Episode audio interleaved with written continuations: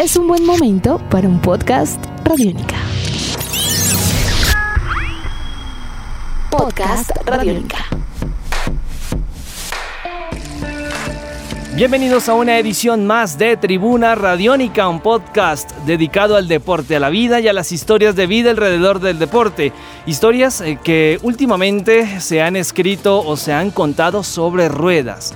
La bicicleta en nuestro país ha tomado un preponderante papel en esta segunda década del siglo XXI. Es cierto que a lo largo de la historia hemos tenido preponderantes eh, embajadores como Lucha Herrera, Fabio Parra, eh, María Luisa Calle, en fin, eh, varios han sido los exponentes de este deporte de las bielas a lo largo de los años. Sin embargo, en esta década número 2 del siglo XXI, pues ha tomado un papel aún más especial con eh, deportistas y exponentes como Fernando Gaviria, como Nairo Quintana, como Rigoberto Urán, eh, la misma Mariana Pajón, en fin, hay muchísimas eh, razones para decir que el ciclismo colombiano vive su época más gloriosa. Y lo que llama poderosamente la atención es que el ciclismo tiene muchas historias por contar, tiene muchísimas anécdotas que revelar y muchas veces eh, llama la atención de que no hay una bibliografía o una historia del arte alrededor del deporte de las bielas. Es cierto, hay crónicas, hay reportajes, hay entrevistas muy llamativas, muy seductoras, pero como tal la literatura alrededor de la bicicleta no es eh, uno de sus fuertes y creemos nosotros, más allá de que recién se está empezando a escribir esta historia, que sí hace falta tener más libros, tener más cuentos, más historias alrededor del ciclismo colombiano, del BMX, del ciclomontañismo, del ciclismo en pista, en fin. Es por este motivo que vamos a analizar en este podcast un poco acerca del presente de la literatura mm, ciclística, si se quiere por un lado, pero también un poco acerca del presente que actualmente las letras están eh, jugando o están escribiendo en torno a este deporte tan popular. Invitamos en esta primera parte de eh, Tribuna Radiónica al maestro Alberto Salcedo Ramos, uno de los cronistas eh, más populares de Latinoamérica y que también ha escrito muchísimo en torno al deporte, en torno al fútbol, en torno al boxeo, al béisbol, y a quien vamos a preguntarle particularmente por el deporte de las bielas, por la bicicleta y por supuesto su opinión acerca de qué tan urgente o no se hace tener eh, una bibliografía alrededor de la bicicleta. Lo escuchamos. Esta es la mejor década del deporte colombiano en toda su historia. Lo de Londres 2012, Brasil 2014, Río 2016, eh, la Copa Libertadores de Nacional, la Sudamericana de Santa Fe, en fin. ¿Qué tanto cree usted que, estos hechos deportivos han logrado quedar plasmados en, en, letras y que de una u otra manera puedan perdurar en el tiempo? Porque da la impresión de que surgen historias, salen héroes, anécdotas, pero no pasa nada. Bueno, yo, yo creo que de todos modos la década todavía está vigente y de pronto van a surgir esos textos que tú reclamas cuando haya más perspectiva histórica para mirarlos, ¿no? Fíjate, por ejemplo, que yo escribí el libro de Pambelé cuando ya Pambelé se había retirado del boxeo y podía ver la figura de él con la, con la distancia suficiente para, para evaluarlo mejor, ¿verdad?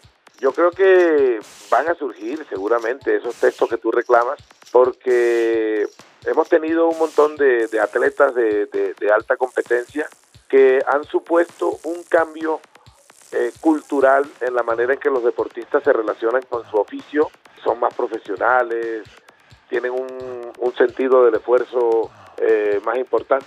Claro, es, eh, totalmente cierto, maestro. Y, quiero que aterricemos un poco en el tema del ciclismo, porque a raíz de los éxitos de Nairo Quintana, Rigoberto Urán, Fernando Gaviria, inclusive Mariana Pajón, inclusive lo de María Luisa Calle, que pues más allá de, del infortunio, de, del dopaje y demás, ha generado muchas historias, pero uno revisa una historia del arte en materia de ciclismo y en la literatura y en Colombia no hay nada o no hay mucho. ¿No es preocupante esto? Pues la verdad no me preocupo. Yo, ahora, por ejemplo, surgió un proyecto que se llama eh, Pedalista, una revista que hace el colega Sinar Alvarado y es una revista donde hay potencia narrativa porque Sinar es un gran narrador y seguramente van a, van a venir esas historias, como te digo, ¿no? Yo creo que ahora, lo que sí es cierto es que, bueno, tampoco es que en un país sobren los narradores para documentar los hechos del deporte o de cualquier otra actividad, ¿no? Eh, no, no, digamos, hay lugares como Argentina, por ejemplo, donde el fútbol está muy bien contado por los escritores y por los periodistas narrativos. Pero, eh, digamos, en Colombia tampoco es que abunden los grandes textos del fútbol, ¿no? O sea, eh, ¿sabes qué ha pasado? Yo creo que el, el, deporte ha sido un tema de los periodistas deportivos y los periodistas deportivos tienen un, un, enfoque centrado en la noticia, ¿no? En la noticia, en lo, coyuntural y faltan de pronto más narradores que le apuesten a eso. A la parte anecdotaria, sí, señor. No solo las anécdotas, sino también la condición humana de los deportistas, su significado cultural, la forma en que han trascendido gracias a su, a su disciplina, de dónde vienen, cómo son, o sea, hacer un, una, un retrato, una semblanza que contribuya a que la sociedad entienda mejor no solo la figura del deportista, sino su significado. E, e, en, ese, en ese orden eh, de ideas también, maestro, eh, hay, hay, hay, hay, ausencia o escasez de, de personas que recojan estas historias. Sí, es lo que te estoy diciendo, ¿no? Que yo pienso que el deporte ha sido muy atendido por el periodismo deportivo del día a día y poco por los escritores, porque los escritores a veces tienden a creer que el deporte, no todos por supuesto, pero tienden a creer que, el deporte es una actividad menor o una actividad secundaria, ¿no? Sí, claro, totalmente. Ahora bien, maestro, para tener en cuenta, eh, el deporte eh, como tal eh, ha cambiado de percepción por los deportistas, es decir, ya dejamos de tener héroes a tener atletas profesionales. Bueno, este, yo creo que los deportistas han madurado, pero quizá no la sociedad que, los percibe a ellos. Aquí todavía la gente les exige más a los atletas que a los políticos. Si la gente eh, le somete al matoneo y al bullying a un futbolista que juegue mal, pero ignora eh, la mala gestión de los gobernantes, eh, una sociedad que les exige más a los músicos y a los deportistas que a los políticos, una sociedad que está en un estado muy, muy, muy, muy primario de, no sé, de emocional, supongo, ¿no? Yo creo que los deportistas mismos han madurado en cuanto a la, a la forma en que asumen el deporte. Son más profesionales, son más dan mejores resultados por eso mismo. Pero la sociedad sigue siendo emocional y primaria como hace 30 o 40 años, ¿no? Inclusive hoy lo expresa con mayor vehemencia y mayor facilidad porque tiene las redes sociales para hacer eso, ¿no? El recurso literario de la biografía puede ser un primer paso para tratar de rescatar historias, por ejemplo, como la de Fabio Parra, la de Lucho Herrera, eh, de las cuales uno lee unas biografías eh, someras, eh, no tan profundas y exhaustivas. Por supuesto, la, biografía, el perfil, la crónica, el reportaje, el ensayo también, el ensayo sobre el deporte, que es una actividad que en nuestro medio no ha sido cultivada, pues esa sí está totalmente inexplorada, ¿no? o sea, ensayos que se, ensayistas que se ocupen del deporte. De modo que sí, no, no, no solamente la biografía. Maestro, muchísimas gracias por estar acá con nosotros en Radiónica. Bueno, muchas gracias a ustedes, un abrazo. Ahí estaba el maestro Alberto Salcedo contándonos un poco acerca de lo importante que sería tener una literatura bien definida alrededor de eh, ciclismo como tal, de las historias sobre la bicicleta, las historias que la bicicleta puede llegar a contarnos, puede llegar llevarnos a lugares y a escenarios inimaginados. Escenarios que no solamente llegan a la mente por las letras o por eh, el momento en el que escriben historias nuestros grandes escarabajos, sino también alrededor de las imágenes. Las imágenes juegan un papel preponderante en las historias que una bicicleta o que alrededor de una bicicleta se pueden llegar a contar. Por eso vamos a invitar a, uno, a un escritor que ha tratado de incursionar y de tratar de llevar de buena manera el ciclismo a las letras y en este caso a las imágenes, que es algo fundamental a la hora de contar historias también. Y es que em, se escribió hace poco una, una pieza literaria llamada Boyacá en bicicleta, un libro que narra las historias de la bicicleta en uno de los departamentos emblemáticos de nuestro país en torno a este deporte, al deporte que más alegrías le ha dado a Colombia entera, Boyacá en bicicleta. Invitamos a esta hora en podcast Tribuna Radiónica a Juan Camilo Urrego para que nos cuente un poco acerca de su historia, por supuesto, con esta propuesta y esta aventura literaria Boyacá en bicicleta. Bueno, Juan, ¿de dónde nace la idea de escribir Boyacá en bicicleta? Bueno, fue una idea básicamente conjunta, eh, trabajando con Luis Alejandro, el editor del libro, el dueño de la editorial, que me invitó a participar en este proyecto, eh, en un proyecto del inicio bastante deportivo y poco a poco le fuimos metiendo ese tinte artístico, un poco en las fotos, en la composición, en el tipo de postproducción que hicimos, también bastante similar a las tomas, eh, como era el momento y el lugar donde hicimos las fotografías. Muy bien, ¿en qué consiste eh, Boyacá en bicicleta exactamente? Bueno, es un recorrido por Boyacá eh, a través de, de, mi lente, eh, en el que encontramos la bicicleta como un objeto cultural que hay en cada casa, que hace parte del habitual, de la cotidianidad, es un personaje más de las casas en Boyacá, ¿no? Entonces fuimos buscando a través de más de 6.000 kilómetros pues ese ideal, ¿no? Las bicicletas con sus personalidades, con sus dueños. Y bueno, este es el resultado de un, de un, trabajo en equipo con editores, con eh, diagramadores, con cantidad de personas que se estuvieron apoyando todo el tiempo. No es usual, Juan, encontrar eh, bibliografía o una historia del arte eh, alrededor de, de, la bicicleta, ¿no? Es poca la literatura que hay sobre el tema, acá en Colombia me refiero. Claro, sí, en, en, otras partes sí eh, tuvimos varios referentes, por ejemplo, de la fotografía de 1940 en Francia, eh, tuvimos referentes de, de, toda la escuela de, de, aquellos fotógrafos que retrataban la realidad tal cual era, como Burri, Dosino, eh, Donizo, pues eh, son, son, estos artistas que nos inspiraron un poco y nos dieron como una, una base para empezar a trabajar, ¿no? La bicicleta siendo un, un objeto tan tan bonito estéticamente hablando y tan, tan lindo de retratar, pues nos permitió siempre ubicarnos en, en lugares increíbles y con un increíble sujeto también, ¿no? El prólogo llama poderosamente la atención, fue hecho por el popular y el gran Fabio Parra. ¿Cómo fue esa historia? Bueno, eso fue eh, Luis, básicamente, que le presentó el proyecto. Afortunadamente le, le gustó nuestro trabajo eh, afortunadamente, digamos que nos copió la idea y mm, decidió escribir y contamos con la fortuna de que es un gran escritor, ¿no? O sea, pues no lo digo porque sea el libro, pero me parecieron muy bonitas sus palabras y muy elocuentes. ¿Por qué eligieron a Fabio Parra?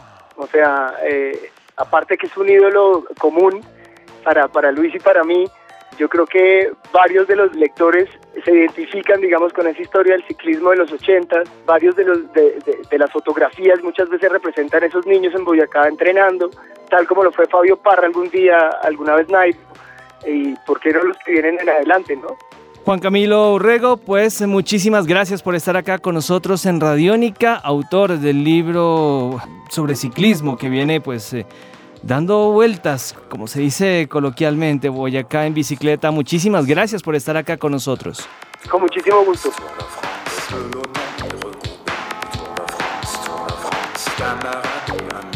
Muy bien, ahí estaba eh, Juan Camilo Urrego, Boyacá en bicicleta. Existen eh, magazines, revistas, eh, revista Mundo Ciclístico, por ejemplo, que es dirigida por uno de los grandes emblemas del periodismo deportivo en bicicleta, como lo es Héctor Urrego, que obviamente cuentan un poco ya la parte noticiosa, la parte informativa, Acaso también hay crónica, reportaje, pero como tal literatura de la bicicleta no encontramos muy a menudo por allí. También hemos tenido la posibilidad de dialogar en eh, Radiónica en varias ocasiones con Mauricio Silva, uno de los escritores eh, más destacados en el último tiempo de nuestro país, que también tiene un eh, nuevo un nuevo documento, una nueva pieza literaria que tiene que ver con el deporte de las bielas y que vale la pena conocer. Se llama La leyenda de los escarabajos y que seguramente tiene muchas historias que contar muy oportuno también para tener en cuenta en torno a la bicicleta, en torno a la historia del deporte más popular o uno de los deportes que mayor eh, eh, practicidad tiene de parte de los aficionados. Es por este motivo que también escuchamos en este podcast a Mauricio Silva Guzmán con su libro La leyenda de los escarabajos. Mauricio, bienvenido a Radiónica, ¿cómo va? Muchas gracias por la invitación, hombre, muy amable. Mauricio, bueno, cuéntenos un poco acerca de la leyenda de los escarabajos. Pues es un libro que hice a partir de la idea de poder recopilar los 100 momentos más importantes de la historia del ciclismo en Colombia. Mejor dicho, de alguna manera yo como hincha y aficionado que soy del ciclismo, que para nada un experto, sentía que como que no había, eh, eh, no estaba eso en orden, digamos, uno siempre ve como el ciclismo en Colombia desde la óptica del, de la mitología y que por allá eh, hace 50 o 60 años había unas vueltas Colombia totalmente delirantes, pero digamos el orden de esa cronología, de esas gestas, de ese otro símbolo mítico que fue Ramón Hoyos o, o Cochise Rodríguez o el mismo Rafael Antonio Niño, eh, lo que uno puede decir como el, ciclismo de antes, no estaba tan, tan consignado, ¿no? Y realmente pues es muy difícil encontrarlo. Esto sin desmeritar, digamos, otras obras enormes que se hicieron de, la historia del ciclismo colombiano, eh, como la que hizo Héctor Urrego por un lado y como la que hizo Matt Rendell por otro lado, en un libro estupendo que se llama Los Reyes de la Montaña.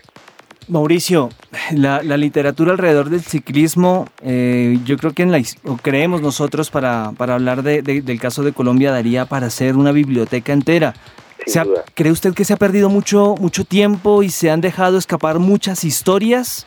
Sí, de alguna manera, eh, pero por otro lado, la gran mayoría de nuestros héroes ciclísticos están vivos. Entonces, digamos, en mi trabajo del día a día en la revista Bocas, de la cual soy editor, me he puesto en la tarea de entrevistar a, a varios de los héroes del deporte colombiano, incluidos los ciclistas, de una manera más amplia, digamos, más a profundidad para que quede eso, ¿no? No sé si sirva mucho, pero pues que queden sus voces y sus testimonios, y, en fin. Eh, pero ahora que hice este trabajo del ciclismo, que no es una enciclopedia, porque pues no se podía tener todo de esa manera, lo que sí intenté es que estuvieran, digamos, bien reseñados cuáles fueron los grandes momentos y sí creo que sería como el inicio para ir a una a una mm, mejor eh, mejor investigación sobre lo que tienen que decir esos seres. Bueno, es increíble que un país como Colombia mm, deje escapar tantas eh, historias o tantos relatos del ciclismo, eh, obviamente con el contexto de la literatura, Mauricio. Imaginamos que ese es otro tema preponderante que de pronto motivó para escribir el libro. Sí, sin duda. Pero quisiera y, esperaría que hubiese más tiempo y más espacio para contar mucho más las historias del ciclismo colombiano. Porque, digamos, yo lo que hice fue reseñar los 100 grandes momentos del ciclismo colombiano, pero hay una cantidad de personajes que, que se quedaron por fuera, hay una cantidad de gestas, incluidas las internas, de vueltas a Colombia, de con RCN, eh, en fin, que valdría la pena contar muy detalladamente. Y entonces escoger eh, cuáles sí y cuáles no, pues es complicado y se me quedaron sin duda una cantidad. Y una cantidad de personajes que merecerían estar. pues la apuesta era contar los 100 momentos, entonces eh, a eso me dediqué. ¿Hay bibliografía del, del ciclismo colombiano? ¿Hay libros que cuenten historias? ¿Tiene usted presente alguno? Sí, Héctor Urrego ha hecho una, unos libros muy importantes del ciclismo colombiano. Tiene la historia del ciclismo colombiano en el exterior, que es muy importante y ahí está consignada, digamos, todas las gestas del ciclismo colombiano por fuera, pero no tengo la impresión de que no fue un libro muy comercial. También está el libro que hizo Matt Rendell, el escritor inglés y periodista, eh, que hizo una enorme visión del ciclismo colombiano y, digamos que esos dos libros son los pilares. Hay otro libro sobre la Vuelta a Colombia, hay una investigación de la Universidad de Antioquia muy importante, pero pues yo hice fue otra cosa totalmente diferente porque sí me dediqué como a señalar los momentos más importantes. ¿Cómo avisora el eh, futuro próximo de la literatura ciclística, por mencionarla de alguna manera? ¿Será que las gestas deportivas de nuestros escarabajos pueden motivar en algún momento a jóvenes escritores a, lanzarse a contar historias? Sí, yo creo que sí, sin duda. Primero, la vida de los ciclistas es muy diferente a la vida de los boxeadores, de los, de los futbolistas, ¿no? Son otro tipo de personajes. El ciclista es un ser humano silente, reservado, ciclista del mundo entero, es un hombre que viene del campo, es un cierto ciudadano que eh, masculla para adentro, yo creo. Así son casi todos, es impresionante. Y es muy chévere, o sería muy chévere, que pudiera alguien empezar a contar las historias de cada uno de los nuestros, ¿no? Eh, más a fondo, incluso de una manera biográfica. Lucho Herrera mereció una biografía. Hace poco estuve conversando con Fabio Parra y me echó unos cuentos maravillosos y pensaba yo, este es un tipo que amerita una, una biografía y así muchos otros. Pacho Rodríguez, Martín Ramírez, la vida del Zorro Hernández, por ejemplo, es delirante, ¿no? Que terminó en la indigencia además. Pues eh, Mauricio, muchísimas gracias por estar acá con nosotros eh, en Radiónica. Obviamente eh, el eje también pasa por, por este libro, ¿no? Eh, ¿Por qué eligió el número 100 ya para ir finalizando? ¿Por qué 100 historias? Porque pues uno, ¿para qué va a ser 87 o 93? Pues no, el 100 es un número muy cerrado y me parece que ahí se podían condensar las historias del ciclismo colombiano, pero ya estoy seguro de que si esto sigue como estamos viendo que, que sigue estamos a mitad de un proceso de una generación que todavía le queda muy o más fácil, se la pongo más fácil, ponle el número 100 y que se los grandes momentos del ciclo Mauricio, muchísimas gracias. Una feliz eh, semana, feliz resto de semana y bueno, gracias por esta propuesta literaria. Un saludo allá a todos. Muy bien, esto ha sido todo en Tribuna Radiónica. Eh, leamos más sobre la bicicleta no solamente leamos entrevistas, reportajes, crónicas sobre las gestas deportivas de nuestros amigos eh, o de nuestros compatriotas o de aquellos eh, exponentes deportivos de otros países, sino que también busquemos libros, libros que cuenten historias, que tengan la posibilidad de inculcarle a, a los más chicos el deseo, la necesidad, la afición por montarse en un caballito de acero. Hace falta más libros, pero también hace falta más libros sobre la bicicleta, sobre aquel eh, instrumento en el cual eh, todas las personas eh, de una u otra manera, directa o indirectamente, han tenido la posibilidad de sentir de cerca, de montar, de pararse, de caerse, en fin. Más libros sobre bicicleta necesitamos en este país para seguir acrecentando la afición por un deporte que cada día da más alegrías y que no se cansa de producir jóvenes talentos en el ciclismo profesional de nuestro país. Yo soy Juan Pablo Coronado, mis redes sociales en Twitter, arroba Juanpa Coronado, arroba Juanpa Coronado, también en Instagram, en Facebook, Juan Pablo Coronado Alvarado. La producción es del ingeniero Jonathan Amaya. Estaremos atentos a sus comentarios, a sus dudas, a sus inquietudes, sugerencias por supuesto, y estaremos atentos a una próxima entrega de Tribuna Radiónica. Les mando un fuerte abrazo. Chao. Nuestros podcasts están en radionica.rocks, en iTunes, en RTVC Play y en nuestra app Radionica para Android y iPhone. Podcast Radionica.